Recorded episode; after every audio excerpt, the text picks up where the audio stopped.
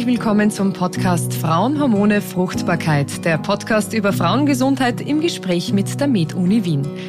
Dieser Podcast ist ein Ort für alle, die sich für Themen wie Hormonregulation oder reproduktive Gesundheit von Frauen interessieren.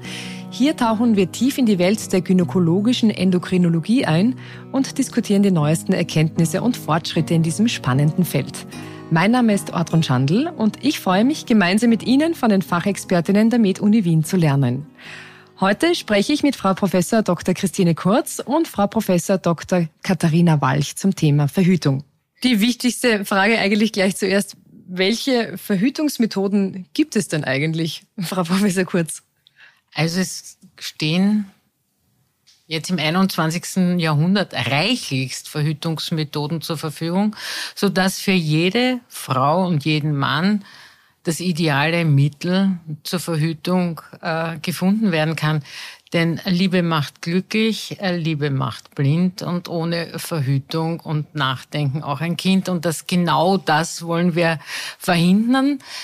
Hier im 21. Jahrhundert haben wir die Möglichkeit, unterschiedliche Methoden anzubieten, hormonelle und nicht hormonelle Methoden, den Mann in die Verantwortung zu bringen und auch eine Verhütungsgerechtigkeit zu erwirken. Und das gefällt den äh, betreffenden Partnerinnen ausgesprochen gut, dass auch der Mann diesbezüglich sich einschalten kann und äh, ich, wir finden zunehmend Männer, die diese Verantwortung auch wirklich wahrnehmen wollen und nicht die Verhütung nur auf die Frau abwenden wollen äh, und sich verlassen. Zu den unterschiedlichen Verhütungsmethoden, die wir den Patientinnen anbieten oder den Klientinnen anbieten möchten, sind die hormonellen, die altbekannte Pille, die jetzt ihren bald 60. Jahrestag feiert. Dann ähm, die kann als Pille, nämlich zum Schlucken als Tablette verordnet werden oder in einer anderen Applikationsform als Pflaster oder als Verhütungsring. Wird in der Regel gut vertragen und kann man auch gerne Frauen mit Zusatzproblemen anbieten, aber darüber später.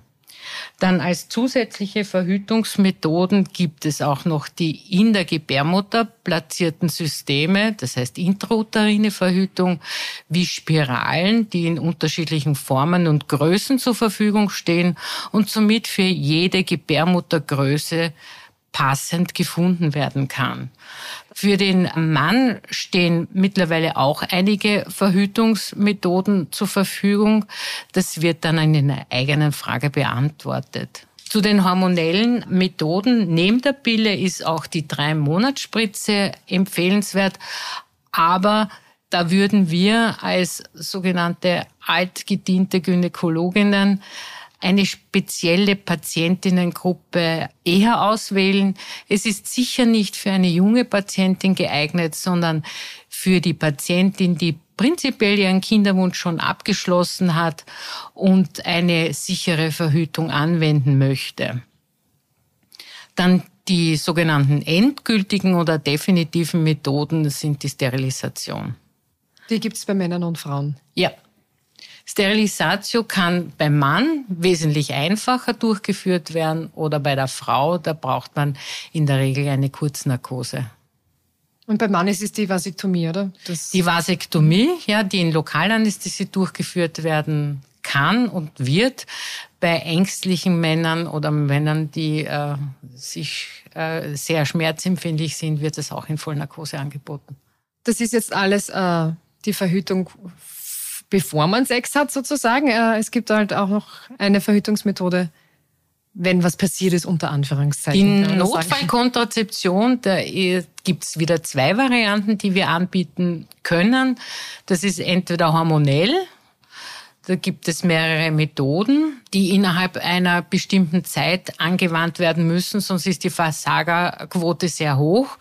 Oder man legt eine Spirale auch nach einer eher kurzen Zeitspanne nach dem äh, wunderbaren Hoppala in die Gebärmutter ein. Also ich habe eigentlich die Qual der Wahl. Es gibt extrem viele unterschiedliche Verhütungsmethoden. Wie treffe ich denn meine Wahl, Frau Dr. Walch? Genau, wie wir von der Frau Professor Kurz schon gehört haben, gibt es eine große Palette heutzutage, Gott sei Dank, wobei eben immer die Verlässlichkeit und Verträglichkeit im Vordergrund stehen. Und ganz wichtig ist, dass man bevor man seine Wahl trifft, dass man die nicht alleine trifft, sondern die Frau beziehungsweise das Paar eben mit einbezieht, um eben dann die individuell beste Verhütungsmethode in der jeweiligen Lebenssituation auch zu treffen und eben hier die individuellen Vorstellungen und Bedürfnisse des Paars auch mit einzubeziehen.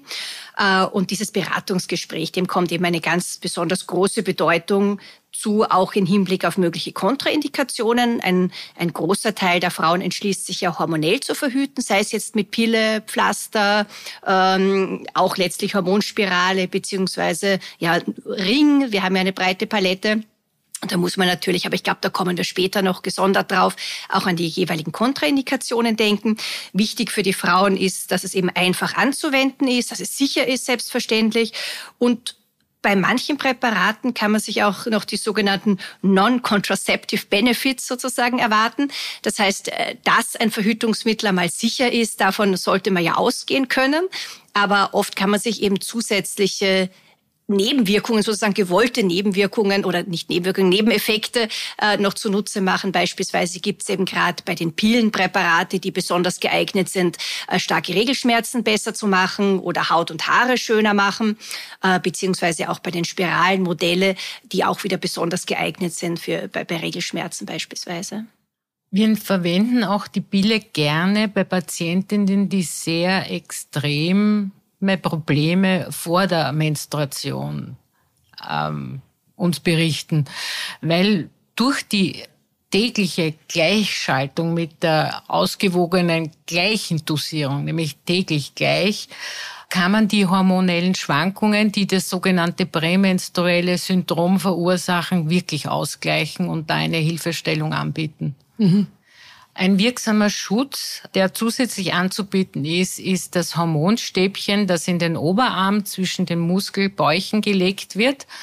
Am Oberarm äh, drei Jahre verlässlich verhütet. Und der Vorteil dieser Langzeitverhütung, dass sie wirklich sich drei Jahre lang überhaupt keine Sorgen und Probleme machen.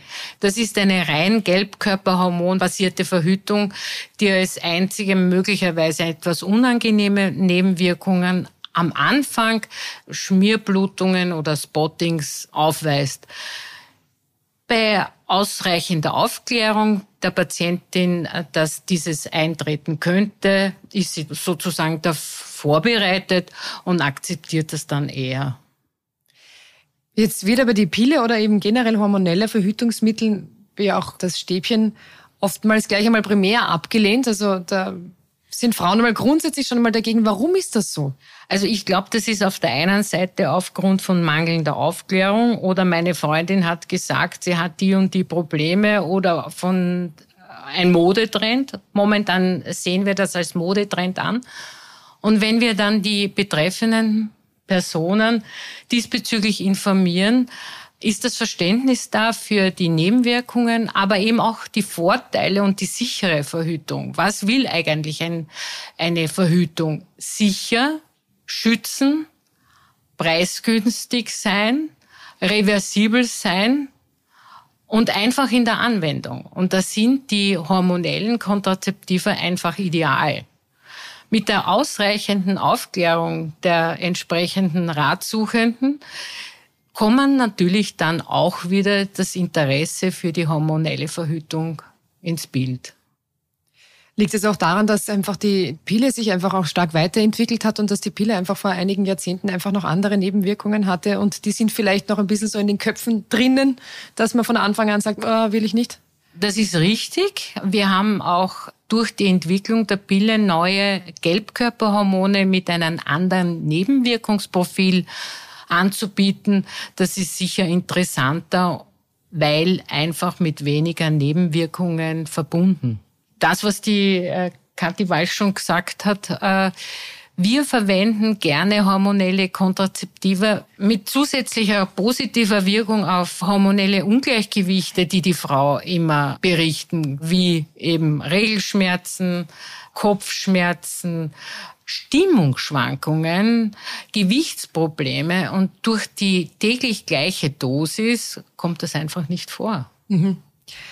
Es gibt aber dann wahrscheinlich auch Gründe, warum man dann doch nicht hormonell verhüten sollte. Was äh, sind denn da für Gründe, Frau Professor Walch? Genau, trotz aller sehr positiven Eigenschaften der hormonellen Kontrazeption. Wir sind sehr, sehr froh, äh, dass wir da eine breite Palette zur Verfügung haben. Gibt es natürlich gewisse Situationen, in denen hier beispielsweise keine kombinierten Pillenpräparate, also die meisten Pillen oder die herkömmliche kombinierte Pille erhält ja ein äh, Östrogenanteil, meistens Ethinylestradiol, manchmal ein natürliches Östrogen und ein Gestagen.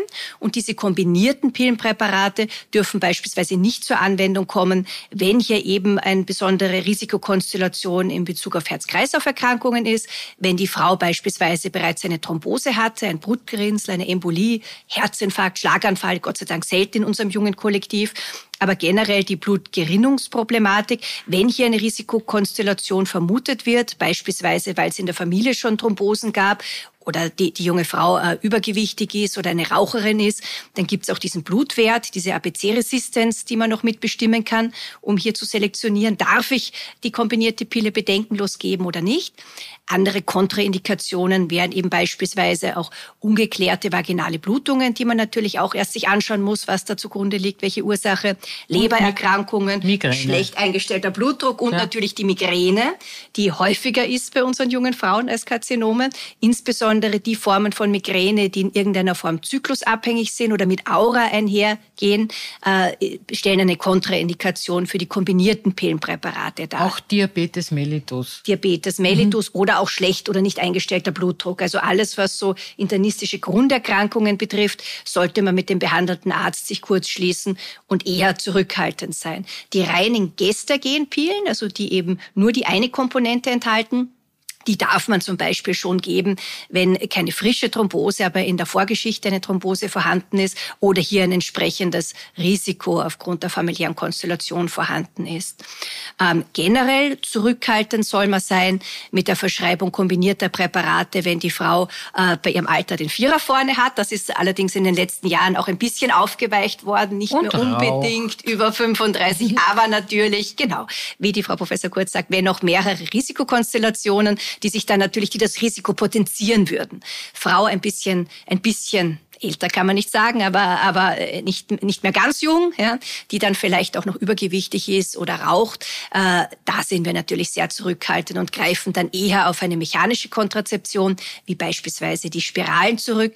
Äh, Spiralen gibt's wenig Kontraindikationen. Was hier aber beispielsweise eine wäre, ist ähm, große Myome oder Gebärmutter, die von ihrer Form her jetzt für die nicht hormonelle Spirale, für die Kupfer-Goldspirale beispielsweise, eben wenn die Gebärmutter aufgrund irgendeiner anatomischen Fehlbildung, große Myome, Trennwand in der Mitte etc., da ist man eher zurückhaltend. Weil einfach die Gebärmutter dann die Spirale ausspuckt. ja, tatsächlich. Was dann ja. sehr kontraproduktiv ja. wäre. Es kommt zu einer, einem Verrutschen und die Spirale kann entweder ausgedrückt, ausgespuckt werden oder in den Bauchraum wandern. Das wäre möglich. Das wäre natürlich dann gefährlich. Oder ist es gefährlich? Äh, ja und nein. Die Hormonspirale hat den Sinn und Zweck, dass sie in der Gebärmutterhöhle liegt. Ja, und äh, es wird von allen Firmen angegeben, so die Spirale ihre Position verloren hat, nämlich expulsiert wird oder in den Bauchraum gewandert ist, dass man den Fremdkörper wirklich entfernt. Mhm. Das ist manchmal ein akrobatischer Akt beim Laparoskopieren. Also mit Hilfe einer Bauchspiegelung muss man dann die entsprechenden Produkte entfernen. Das ist wirklich Sherlock Holmes-artig und manchmal braucht man auch ein Röntgen dazu, dass man das Produkt dann wo auch immer findet. Aber das betrifft bis jetzt besonders Risikofaktoren, wie wenn, wenn in der Gebärmutter Myome sind oder die Gebärmutter jetzt nicht so, so bei Fehlbildungen wie, wie, es wie es sollte. Eher so. Genau. Ja. Verhütung für den Mann. Sie haben es schon angesprochen. Es gibt da ein paar äh, Methoden, ein paar Möglichkeiten. Welche sind denn das? Vielleicht können wir uns da noch ein bisschen näher darüber unterhalten. Also das einfachste Produkt wäre das Kondom. Die aufgeklärten Männer haben nicht mehr den Satz im Repertoire, sie spüren nichts. Ja? Macho-Männer haben das sehr wohl und wollen aber auch nicht die Verantwortung übernehmen. Ich merke zunehmend, dass das sehr wohl angeboten wird oder angenommen wird von den Männern, weil sie sich auch fürchten, dass man sie über den Tisch zieht. Die Geschichte mit Boris Becker hat viele Männer zum Nachdenken gebracht, dass sie eben selbstständig die Verhütung in die Hand nehmen. Und dann wird die Anwendung des Kondoms beim One-Night-Stand sehr wohl interessant. Wenn ich jetzt habe aber die Frage äh, Langzeitverhütung ist und bei abgeschlossener Familienplanung ist die Sterilisation des Mannes ein Thema. Die ist nicht mehr rückgängig zu machen. Die Vasektomie ist das? Ja. Äh, das, da werden einfach die Samenleiter durchtrennt. Äh, drei Monate wird gebeten, noch zusätzlich ein Kondom als Verhütungsmethode anzuwenden. Dann wird ein Kontrollspermiogramm durchgeführt und gesehen, ob noch äh, lebende Spermien oder Spermien überhaupt vorhanden sind. Und dann ist das eine hundertprozentig sichere Methode. Zusätzlich diese Erneuerung ist aus Frankreich gekommen. Das ist dieser äh, Ring, der Penisring beziehungsweise Hodenring. Der heißt Androswitch und ist als, als solcher am Markt zu finden. Die Anwendung des Ringes wäre, dass der Hoden in den Bauchraum zurückrutscht, weil dort sich eine wärmere, also eine höhere Temperatur äh, nachweisbar ist und die Spermaproduktion ab einer Temperatur von 37 Grad gestoppt wird. Es ist reversibel, das heißt, die Männer können sozusagen ihre Fertilität nachher wieder problemlos wiedererlangen und dieser Trend kam eben aus Frankreich. Noch zur Sterilisation des Mannes also zur Vasektomie. In den deutschsprachigen Ländern ist das eher sehr zögerlich angenommen worden. Der Trend geht aber langsam auch äh, in die Richtung, der Frau die Verhütungspflicht abzunehmen und der Mann sozusagen nach dem Motto, jetzt hast du jahrelang für mich oder für uns die Pille genommen und verhütet, jetzt bin ich dran dass man diese definitive Methode der Samenleiterdurchtrennung anbietet und die auch angenommen wird. Wie gesagt, bei den thermischen Methoden, das ist dieser Andro-Switch, da gibt's auch spezielle Unterhosen, wo die ein Loch vorweisen, wo dann der Penis durchgeschoben wird und dadurch, durch diese Positionierung, die Hoden von allein in den Bauchraum zurückrutschen können. Ja. Äh, Tatsache ist, diese Methode muss mindestens 15 Stunden am Tag angewandt werden und mindestens sieben Tage die Woche, nämlich kontinuierlich, damit die thermische Wirksamkeit zum Tragen kommt und ist eigentlich wieder nach drei bis sechs Monaten nach Absetzen dieser Manipulation reversibel und es kann die Spermaproduktion normal wieder nachgewiesen werden. Gibt es bei den Männern hormonelle Verhütungsmethoden eigentlich? Das seit äh, circa 50 Jahren wird daran nicht wirklich geforscht, weil es doch bei der Frau so einfach geht. Ja. Ist das der einzige Grund? Also oder ist es auch bei Männern irgendwie schwerer, da, da hormonell zu verhüten? Wahnsinnig schwierig zu sagen ehrlich mhm. gesagt. Also wir, wir haben da schon einen Gender Bias, weil es einfach so einfach ist und weil die Pille so erfolgreich ist, äh, dass man die Männer noch nicht so beforscht hat. Es gibt äh, hormonelle Injektionen, die haben aber auch reichlichst Nebenwirkungen, die sich auf die Psyche des Mannes und auf seine Aktivitäten äh, schlagen oder zu Veränderungen kommen können. Und deswegen ist es mhm abgelehnt. Und die meiste Forschung wird von Männern getrieben, betrieben. Und darum sage ich etwas ironisch, deswegen wurde es nicht noch nicht auf den Markt gebracht. Ja, man kann es nicht wirklich sagen, weil in Wahrheit ist es so, dass, äh, dass es da nicht weiter verfolgt wurde, sondern viele Studien auch wegen den Nebenwirkungen abgebrochen worden sind, verzögert worden sind. Wobei aber sicherlich da der entsprechende Gender Bias, dass einfach mehr Männer auch an der forschenden Stelle sitzen, nicht vernachlässigt werden darf. Ja. Und weil es bei der Frau halt so einfach geht. Ja. Mhm. Weil wir haben einen Zyklus und den kann man beeinflussen und es ist einfacher. Und bei Männern, die produzieren ja ständig Spermien. Also ja. insofern. Ja. Kontinuierlich. Aber diese hormonelle Hormonspritze, oder? Ja. Ähm, mhm. Was macht die? Reduziert sie dann das Testosteron oder wie funktioniert das? Ja. Genau, legt die Steuerungsmechanismen, beeinflusst die Steuerungsmechanismen, sodass im Zielorgan quasi in den Hoden weniger Testosteron produziert wird, weil eben die Spermatogenese kurzfristig lahmgelegt, blutiert, ähm, reduziert wird. Es gibt noch zusätzlich die Möglichkeit, dass es äh, ein Gel beziehungsweise so Polymere eingespritzt werden und zwar in die Samenleiter. Das gilt als hormonelles, also hormonfreies Verhütungsmittel. Das ist mehr oder weniger auch reversibel. Äh, und blockiert einfach die Passage der Spermien im Samenleiter. Also man macht quasi dicht, man richtig, man macht die Samenleiter dicht, aber das baut sich dann halt mit der Zeit wahrscheinlich wieder ab und dann sind sie wieder frei. So richtig, irgendwie. ja. Okay. Wird es das oft angewandt? Äh, bei uns in Europa nicht, kenne ich keine Studien oder keine Anwender. Auch die Nachfrage ist noch nie da gewesen. Es ist hauptsächlich Indien und in den Mhm. Letzte Frage vielleicht. Gibt es eine Verhütungsmethode, von der man ganz wieder abgerückt ist, wo man gesagt hat, das ist eigentlich der falsche Weg gewesen? So der falsche Weg. Was mir dazu jetzt vielleicht einfällt, es gibt ja auch die Möglichkeit grundsätzlich der chemischen Verhütung, diverse Spermizide, Gels etc. oder auch beispielsweise das Kondom für die Frau, also die mechanische Verhütung. Das ist aber deshalb sehr wenig als alleinige Methode in Anwendung. Ich meine, man kann natürlich Kondome, Spermiziden, Cremes etc. kombinieren, weil es einfach vom Pearl-Index her, das ist der Wert, der angibt, wie sicher eine Methode ist, einfach als zu wenig sicher eingestuft wird.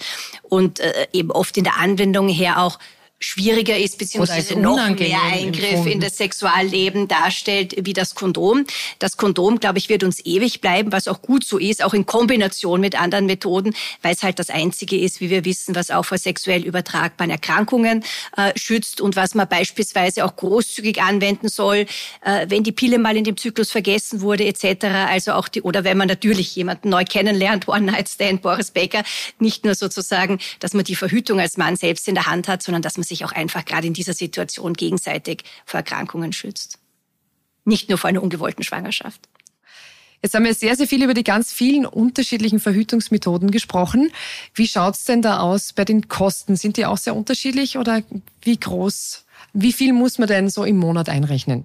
Das ist je nach Methodenwahl muss man zwischen fünf bis 550 Euro rechnen. Es ist je nach Methode. Die Pille ist ist die preisgünstigste pro Monat. Rechnet man sie jedoch hoch, zum Beispiel wenn ich die Spirale hernehme, die Dreijährige zwischen 250 und 300 Euro, die Fünfjährige circa 550 Euro. Eine Sterilisatio sowohl bei Mann oder Frau zwischen 550 und 800 Euro, je nachdem, ob man zusätzlich eine äh, Narkose benötigt. Das sind natürlich monatliche Belastungen. Ähm, wie schaut's denn aus bei sozial oder finanziell schlechter gestellten Paaren? Die österreichische Gesellschaft für Familienplanung bietet in ganz Österreich in ihren Beratungsstellen für sozial schwächer gestellte Klientinnen eine Beratung und auch äh, Gratis-Methoden an. Vielen Dank für die Einblicke und das interessante Gespräch und auch an Sie, liebe Hörerinnen, dass Sie dieses Mal wieder dabei waren. Folgen Sie diesem Podcast gerne für mehr Themen rund um Frauengesundheit. Und noch eine Info zum Schluss. Für Hilfesuchende in Österreich wird an der Abteilung für gynäkologische Endokrinologie und Reproduktionsmedizin im Universitätsspital der Medizin Uni Wien und der Stadt Wien immer Beratung angeboten. Vielen Dank. Dankeschön.